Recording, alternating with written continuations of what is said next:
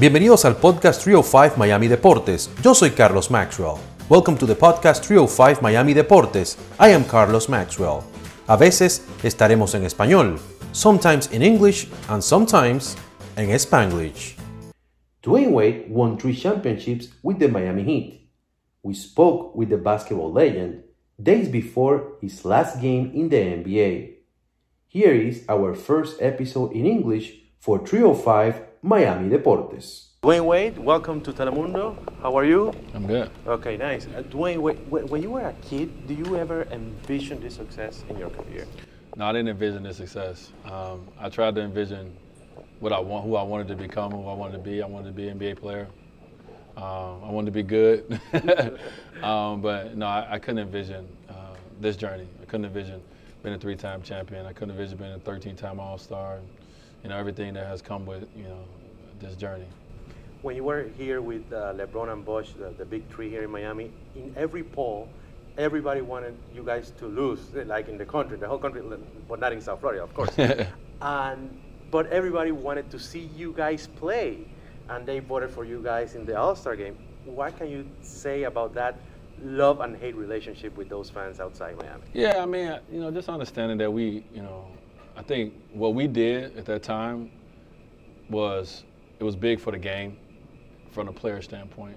You know, what we did, and a lot of people didn't understand it because it wasn't done like that. Well, we put the power in the players' hands, you know, and I think we all are proud of that. You know, if you see how the league is now, the players is, they're making it, they're making the decisions. They're, they're going where they want to go. They, they're doing the things they want to do. And I think before that, it wasn't that way. It was organizations making all the decisions. Um, so, you know, yes, it was a love-hate relationship. Yes, we knew that people would come to the games to just say things to us, but we knew they was coming to the game to watch us play at the same time. So it was like, yeah, just sit back and enjoy the games. you you paid all this money to come and watch us anyway. Um, but we have fun with it. You know, I think the first year we kind of we played into the bad guy role a little bit, and then after that we kind of shedded that, and uh, we won two out of three championships because we played the way um, that we've always played since since kids. How have you seen the game evolve now with the analytics and everything? Um, I like analytics, I understand, but but there's some things that you cannot measure. For example, if a player didn't sleep well or whatever, or doesn't yeah. well in a city, or yeah, it's or a lot of things. So yeah. how, how have you seen the, the game evolve in yeah. your career? I mean, it has. You know, obviously, it's, it's went to like we talked about the analytics part of it. Um, you know, all the plus minuses and all. You know, like you said, it's things that the analytics, which I think some of them are is needed, but some of it analytics can't measure heart. Analytics can't measure toughness you know, it, it, just can't measure certain things. And um, as, as good as you know, the game, it changes. The game has to change. Ha- you have to grow.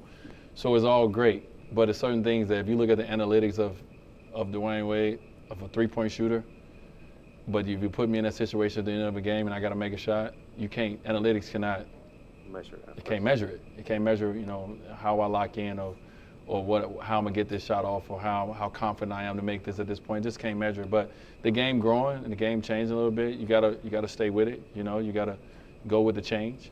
Um, you gotta grow with the game. Which has been the most difficult task in your career? You have won championships, um, Olympics, everything. But which one has been like you the said, most difficult? Has been the most tough. Well, the, the, the toughest part of the game is the injuries. As an athlete, you know, to go through injuries is the toughest part because mentally, it plays on you. You know, it plays with your mind. And I've been through some where I didn't know if I would return to be the, the player that I've, you know, have, have accustomed to being. Um, so, you know, the, the, the practices, the, the games, the, all that stuff, that's, that's easy.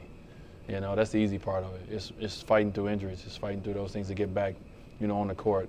Uh, whether it's a sprained ankle, whether it's a pulled hamstring, whether it's knee surgery, shoulder surgery all these things as an athlete, it puts you in a mo- it puts you in a place of depression, you know, because you're not doing the things that you know makes you feel good or the things that makes you feel, you know, you know big when you walk in a room or, sure. you know, whatever these things are, you don't have that no more. So, it, it, it plays on your life.